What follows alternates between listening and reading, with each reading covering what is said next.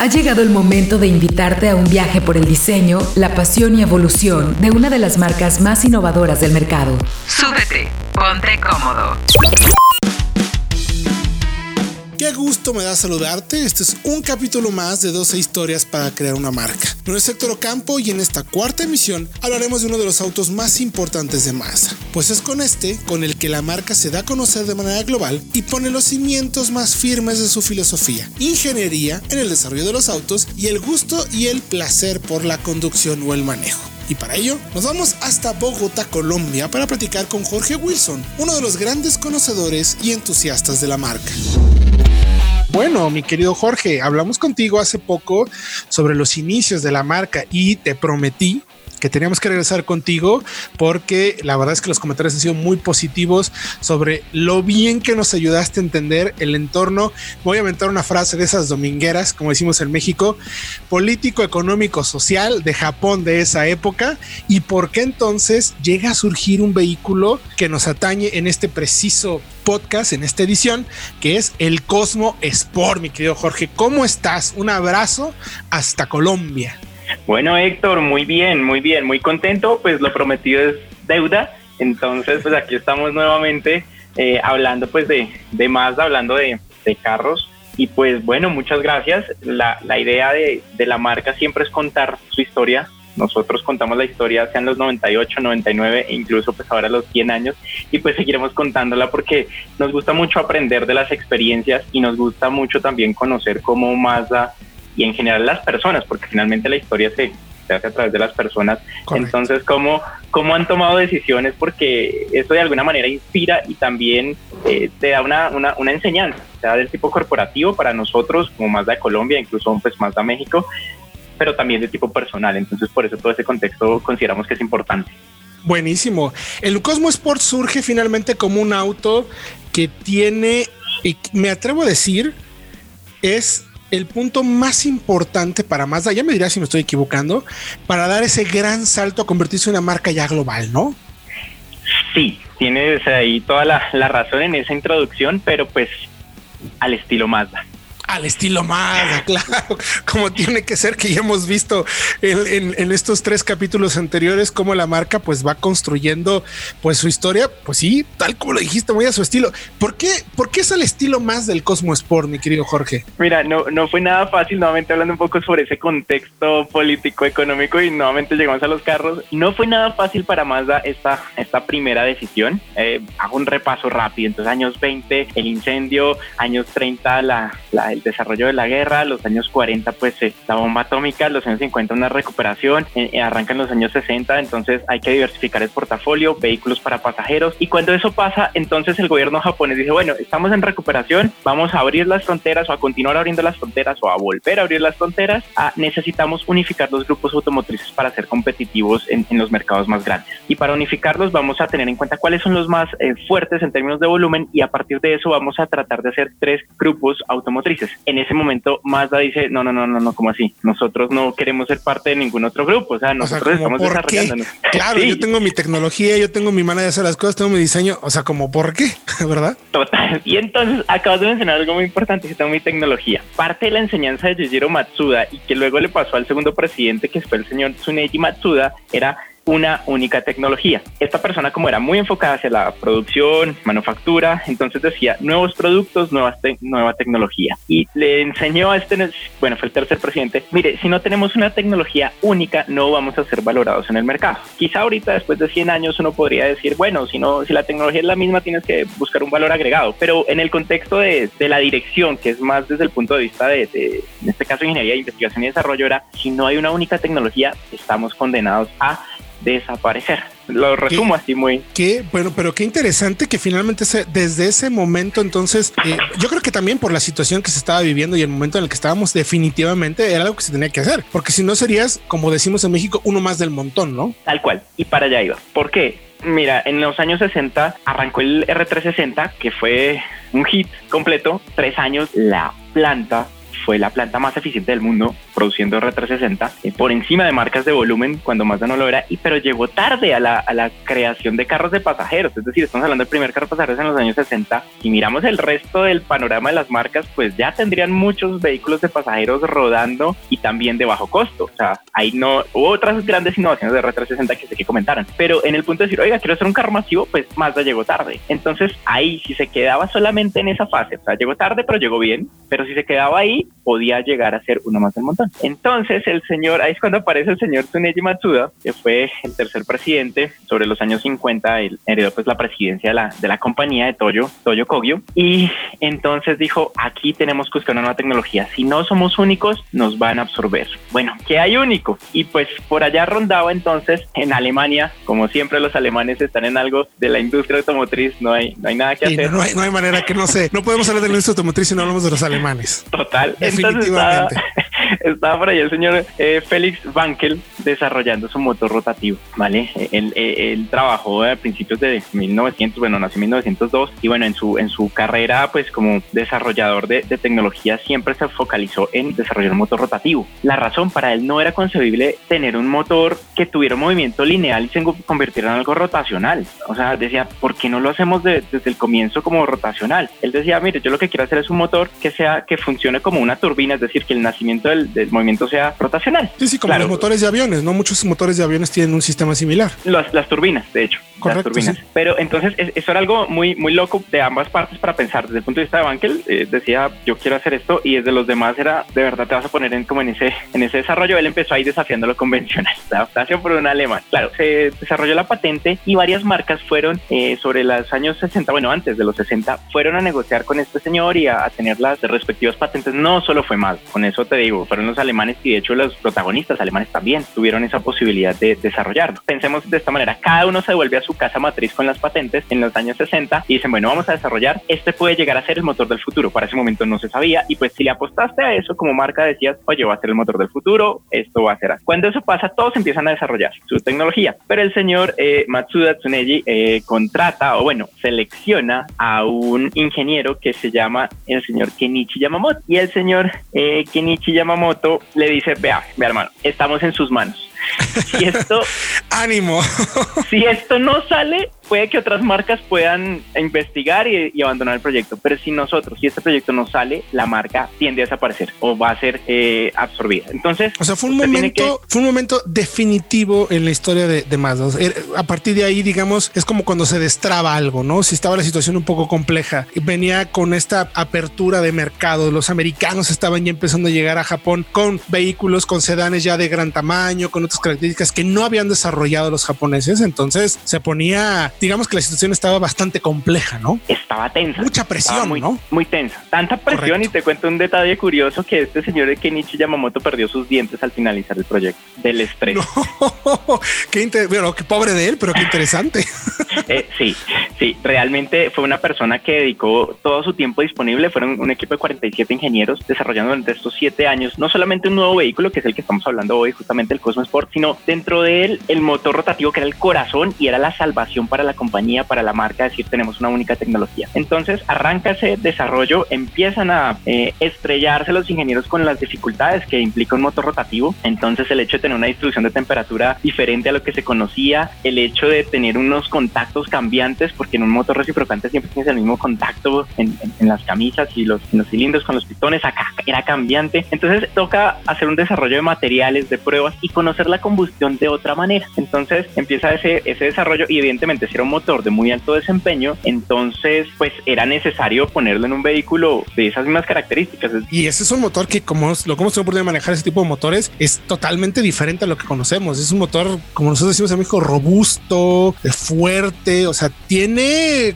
una manera de conducirse muy diferente y con unas sensaciones que entrega únicas realmente. Entonces sí, evidentemente tenía todo el sentido ponerlo en un auto como el Cosmos porque es hermosísimo además, ¿no? Es correcto. Entonces se combinan dos cosas, la parte del diseño y un diseño diferente, un diseño para ese momento también innovador, no por ser solamente deportivo, porque ya había muchos diseños deportivos en, el momento al estilo japonés, no era el deportivo robusto, musculoso, no, no, no, era el deportivo eh, sencillo, ligero y con ese un motor de un comportamiento completamente diferente con lo que mencionabas, es que solo hay que pensar en, hay muchas cosas, pero en que siempre haya combustión, en todo momento eh, eh, hay una combustión en, los ciclos o en, la rotación del motor, entonces el comportamiento es completamente diferente en términos de vibraciones y pues desempeño. Desde el punto de vista de los libros y la ingeniería, totalmente ideal. Lamentablemente su puesta a punto es, es más difícil y su durabilidad tiene, tiene algunos inconvenientes en términos de materiales por esa misma operación. Pero bueno, cuando eso pasa, entonces pues el señor Kenichi y pues bueno, el señor Matsuda salvan a la compañía real y literalmente y a partir de eso abre la puerta al desarrollo de otros vehículos con motor rotativo. Lo que te puedo decir acá es que de ahí en adelante, el 67 hacia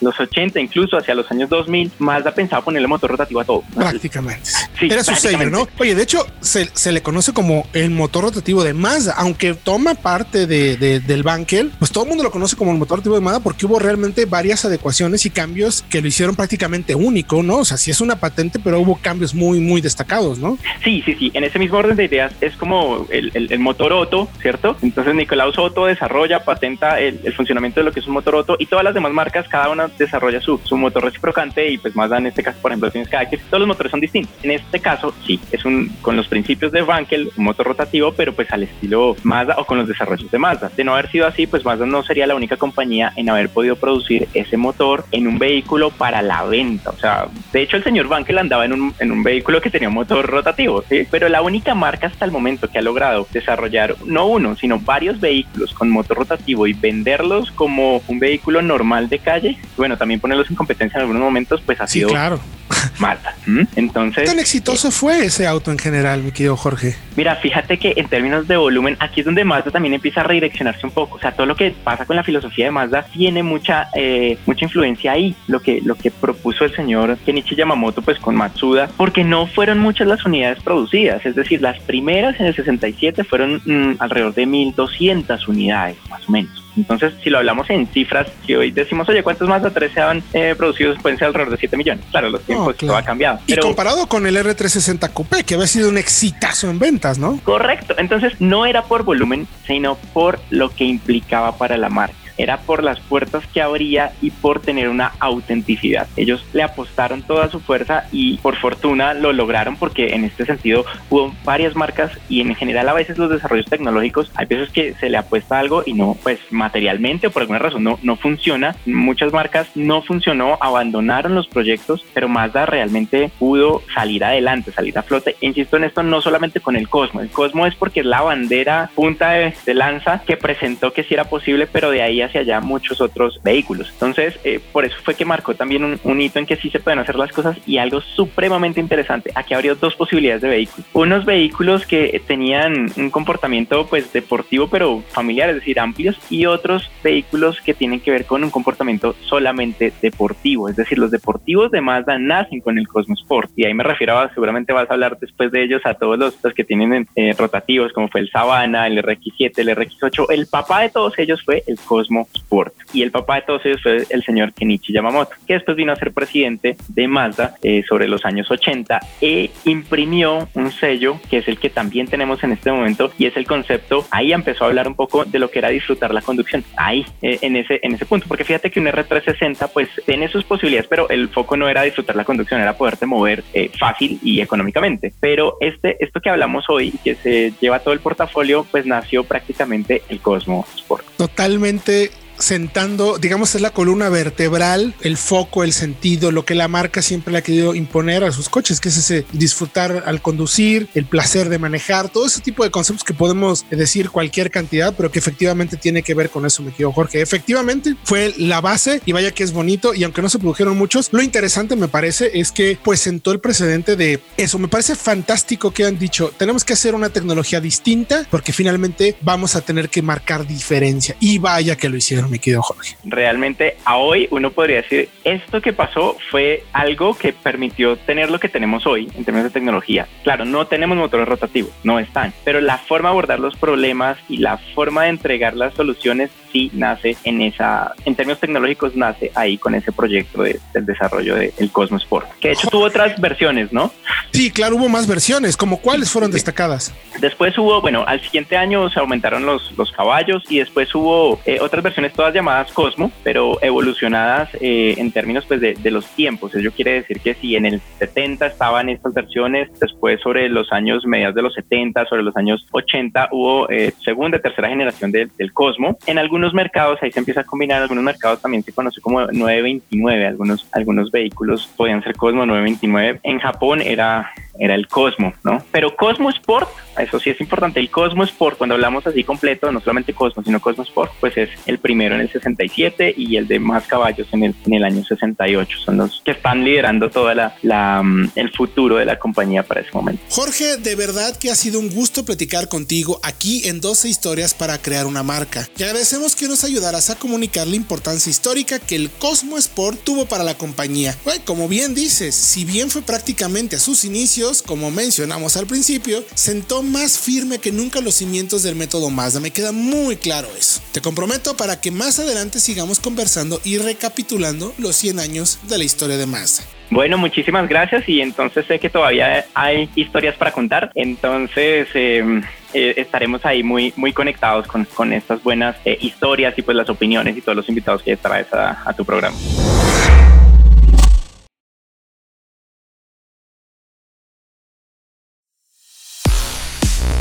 Pero el Cosmo Sport 110S, como se le conoce al nombre completo, se considera dentro de la industria automotriz como uno de los autos más legendarios. Es el primer vehículo deportivo de producción masiva equipado con un motor rotativo y que tenía el eslogan o era descrito tanto por Mazda como por sus dueños como More like flying than driving, es decir, un auto que sentías que realmente volabas con él que estarlo manejando, un auto realmente suave de conducir. El desarrollo del motor rotativo comenzó para Mazda en 1960 y durante los siguientes 6 años y con un equipo de casi 50 ingenieros como platicamos con Jorge, solo encontraron problemas por las propias particularidades del motor que a pesar de ser bastante sencillo en sus partes movibles comparado con un motor de gasolina convencional, pues filtraba mucho aceite. Pero la decisión ya estaba tomada y finalmente, con tenacidad y soluciones bastante inteligentes, nació el Mazda Cosmo Sport y esta marca fue la única que realmente logró desarrollar un producto exitoso con el motor rotativo.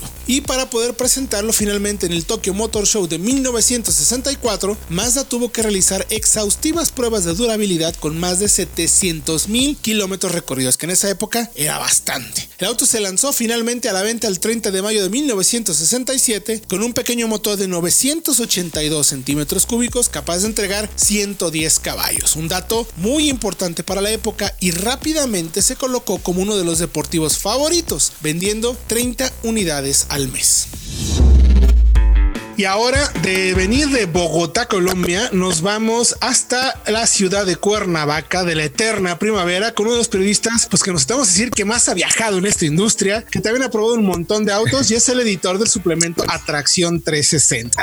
Cristian Moreno, ¿cómo estás? Qué gusto saludarte. Gracias por participar en este podcast. No, gracias a ti, primo. Un, privilegio estar acá con ustedes, con dos viejos amigos ya de hace mucho tiempo y se pasa volando cuando la pasamos tan bien, ¿no? Claro. 17 años de periodista especializado, mi querido Cristian. Vaya que tienes suficientes argumentos como para platicarnos de coches y sobre todo del Cosmo Sport, porque sé y créeme que te envidio que tú has sido de los pocos que tuvo oportunidad de manejarlo, ¿no? Fíjate que esta experiencia, la del Cosmo Sport, eh, un vehículo que allá por 1968 comenzó su historia, fue una de las más extraordinarias que he tenido en la vida y es que los vehículos que pudimos conducir no eran vehículos de la marca, no eran vehículos de museo. Estos vehículos tú sabes que tienen características muy particulares por la forma en la que los conservan. En este caso, invitó Mazda a un club de propietarios que nos permitieran manejar estas joyas, joyas que ellos las consideran miembros de la familia, joyas que obviamente estaban en óptimas condiciones, llegaron rodando rentaron una pista, tuvieron ahí el acierto de detener todo en Japón para que pudiéramos ir a manejar estos vehículos y no solo manejamos el Cosmos Sport, sino llegaron toda clase de vehículos que estuvieran impulsados por este motor Bankel, el motor rotativo, que hizo historia en Mazda, que se convirtió en este emblema tecnológico de la ingeniería japonesa. Y es que no solo Mazda intentó hacer este motor, todos sabemos que las alemanas fueron marcas que evidentemente incursionaron en, este, en esta aventura tecnológica, pero la que al final se quedó con la joya de la corona, con la cereza del pastel, fue Mazda. ¿Y por qué Mazda? Bueno, porque es un motor complicado, es un motor complejo, es un motor que por el funcionamiento de la misma rotación del motor, es un motor que a diferencia de los que funcionan con los pistones convencionales, este no, este tiene un corazón que rota literalmente y esto genera el impulso. Entonces, ¿qué genera? Bueno, en principio de cuentas, tienes que aminorar la fricción y la demanda de combustible es mayor. Así es que tener la forma ideal del vehículo tiene su, su, su chiste. Y la otra razón que no les permite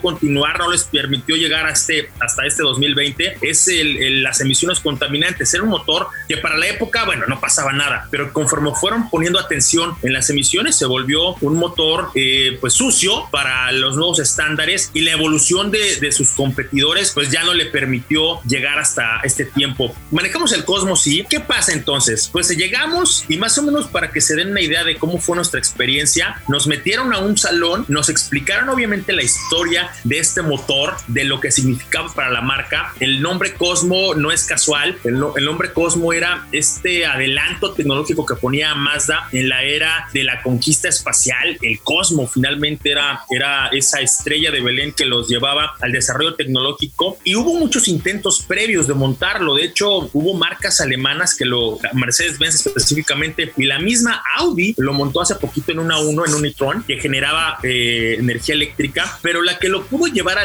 los modelos de producción en serie más exitosamente precisamente fue Mazda. Este Cosmo, que fue conocido allá en Japón como Cosmo Sport y que se exportó como el Mazda 110S, ya montaba este motor y la verdad es que era, era un automóvil que al manejarlo se sentía muy suave, muy ligero. Siempre la patada de un motor muy potente o de un motor muy grande te hace sentir que pierdes en algún momento el control del vehículo. En el caso del Cosmo todo era muy fino, desde los acabados, los interiores, la misma línea de un vehículo que parecía muy lujoso para su tiempo, para su época, iba en concordancia con el desempeño de este Cosmo, que aunque lo manejemos en la pista, o sea, imagínate, tenemos ahí al japonesito al lado, iba cuidando el coche y que nos iba no, bueno. Me quiero imaginar lo que sí, que no podemos hacer. Claro. Y muchos de ellos no hablaban inglés, entonces a señas, ¿no? Nos decía esto sí, esto no, aquí sí puedes meterle, acá no. Este, este vehículo creo yo que parecía hacerte sentir que ibas flotando si no ponías atención en el velocímetro, era muy fácil que perdieras las referencias. Podías llegar muy rápido a las frenadas y ahí el, el Cosmo tenía una suerte de ser un, pues, un vehículo muy ligero, un vehículo muy de estos para disfrutar. La experiencia como de un gran turismo italiano de la época, algo parecido a lo que te generaba este Cosmo Sport, más o menos, porque hubo muchas ejecuciones de este y pudimos manejar al menos un par. Te podía dar 100, 110 caballos de fuerza, así es que no era un motor de muscle car, no era, no una cosa muy explosiva, pero lo que sí que sorprendiera la forma en la que entregaba esta experiencia de manejar un motor de combustión interna y esperar cómo va el auto generando fuerza, en este caso es muy suave, tan suave que no te das cuenta cuán rápido llegaste ya a, a la potencia o la entrega máxima. ¿Y qué pasa? Cuando ya vimos cómo funcionó este, este motor, cuando le entiendes, cuando de pronto empiezas a, a decodificar el chiste del motor, nos suben a otro, a otro vehículo impulsado por este,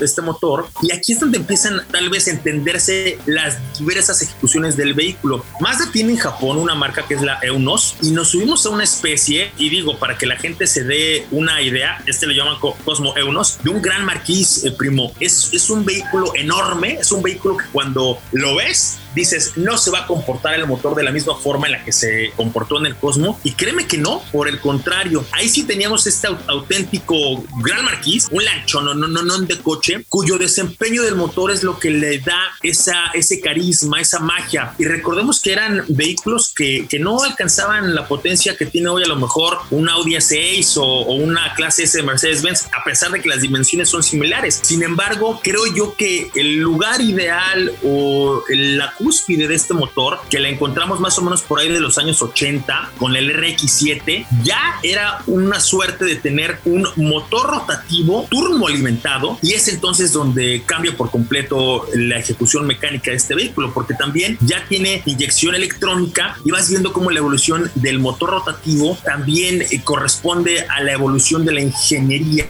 ¿Qué tantas otras cosas le puedes poner? Nos subimos al RX7 y entonces ya con un poquito más de, de caballos, la entrega totalmente distinta porque no tienes esa curva de aceleración, se vuelve una locura. Ya es un coche completamente deportivo. Después nos subimos a un RX8 y creo yo que el, pues, la cúspide o, la cresta de la ola de este motor, y eso porque no le permitieron llegar más lejos, fue cuando pudimos manejar un motor híbrido que tenía evidentemente el rotativo, pero que tenía la asistencia del hidrógeno. Esto fue un RX8 que no salió a la producción, pero que sí nos dejaron manejar. Este sí, sí era un coche de museo y que más o menos por ahí del 2004 le permitieron a Mazda demostrar que era una marca que tenía mucho que ofrecer en términos de, de ingeniería, el desempeño y ahí sí el tablero se veía muy ochentero, el tablero sí ya reflejaba otra época distinta a la que hoy conocemos, no había nada digital, no veíamos las pantallas táctiles que hoy le vemos a los híbridos, en este caso eran muchas cosas analógicas, pero los indicadores sí te decían, ¿sabes qué? En este momento está trabajando el motor alternativo, en este momento está trabajando el motor rotativo y creo yo que ahí lo más interesante es ver cómo el motor siempre fue un motor distinto a su ejecución, fue un motor más suave de conducir, fue un motor que entregaba mucha potencia sin que lo imaginaras porque eran motores muy pequeños y pues nos quedamos con, con esa grata experiencia de haber sido de los pocos privilegiados a los que el Club Cosmo de Japón les prestó sus bebés. Recordemos que ese primer Cosmo era un auto muy mecánico, muy, muy mecánico, no tenía electrónica, no tenía asistencias, no tenía nada de eso. Entonces a lo mejor hoy cualquier persona puede decir, ah, eso no es difícil, o con electrónica, pero en aquella época no, en aquella época todo era mecánico y el poder tener una conducción suave, una conducción controlada en un vehículo que no tenía nada de electrónica, creo yo que era en gran parte este matrimonio, esta complicidad entre lo que hacía el motor rotativo y la ligereza y el diseño del Miata. Es que era algo muy exclusivo, o sea, nadie más tenía ese motor en ninguna otra marca. Y es de las cosas que yo creo que hoy Mazda sigue privilegiando, conserva. Tú puedes ponerle rines, puedes ponerle faros, puedes ponerle eh, sistemas de infoentretenimiento a todos los coches, inclusive a los Mazda, pero trasladar o exportar Sky Active, en este caso, que es lo más reciente de Mazda, es algo que no puedes sacar de un Mazda para montárselo a cualquier otro coche. Si tú tienes el, no sé, ¿cuál te gusta? El Apple CarPlay, ¿no? Que es un sistema de conexión, lo pasas a cualquiera, lo exportas. Los faros con luces LED, pues lo pones en cualquier lugar. Unos rines muy bonitos, lo pones en cualquier lugar. Las cositas que tiene Mazda que son exclusivas, esas no las puedes encontrar, no se las puedes poner, no puedes llevártelas a otra marca. Y creo que desde el Cosmo y con este motor rotativo ya lo habían demostrado. Perfecto, Cristian, de verdad muy interesante lo que comentas, tienes toda la razón y pues ahí lo tienen uno de los pocos periodistas que ha podido manejar un Cosmo Sport, lo que podemos decir en pocas palabras que es de los primeros autos, uno de los más icónicos en la historia que tenemos que contar de Mazda. No, gracias a ustedes, primo, acá estamos a la orden y para los que pues sean amantes de las carreras, simplemente ver lo que hizo en Le Mans. Fueron tan extraordinarias las eh, ejecuciones de estos vehículos en Le Mans que acabaron por prohibir un motor de estas características, nunca más se vuelve a ver. O sea, los competidores alemanes, franceses, europeos dijeron, no, no, no, abusados, porque si dejamos que estos japonesitos se sigan por ahí, no les vamos a ver ni el polvo. Efectivamente, Cristian Moreno, editor del suplemento Atracción 360 del periódico Excelsior. Más adelante seguramente te vamos a buscar para que nos sigas contando tu punto de vista sobre esta marca. Pues como ven, ¿qué les ha parecido este capítulo? Interesante que el Cosmo Sport haya sido en pocas palabras el predecesor de toda la filosofía de la marca. Gracias por acompañarnos estos minutos en 12 historias para crear una marca. La próxima semana entraremos de lleno a la época de los 70 y 80 con modelos como el Capella, el Savannah y cómo se fue preparando el terreno para la llegada del convertible más vendido del mundo. Aquí en 12 historias para crear una marca. Mi nombre es Héctor Ocampo, nos escuchamos en el próximo capítulo. Esperamos que hayas disfrutado tanto este viaje como nosotros. Te esperamos la próxima semana para llevarte a recorrer nuevos caminos.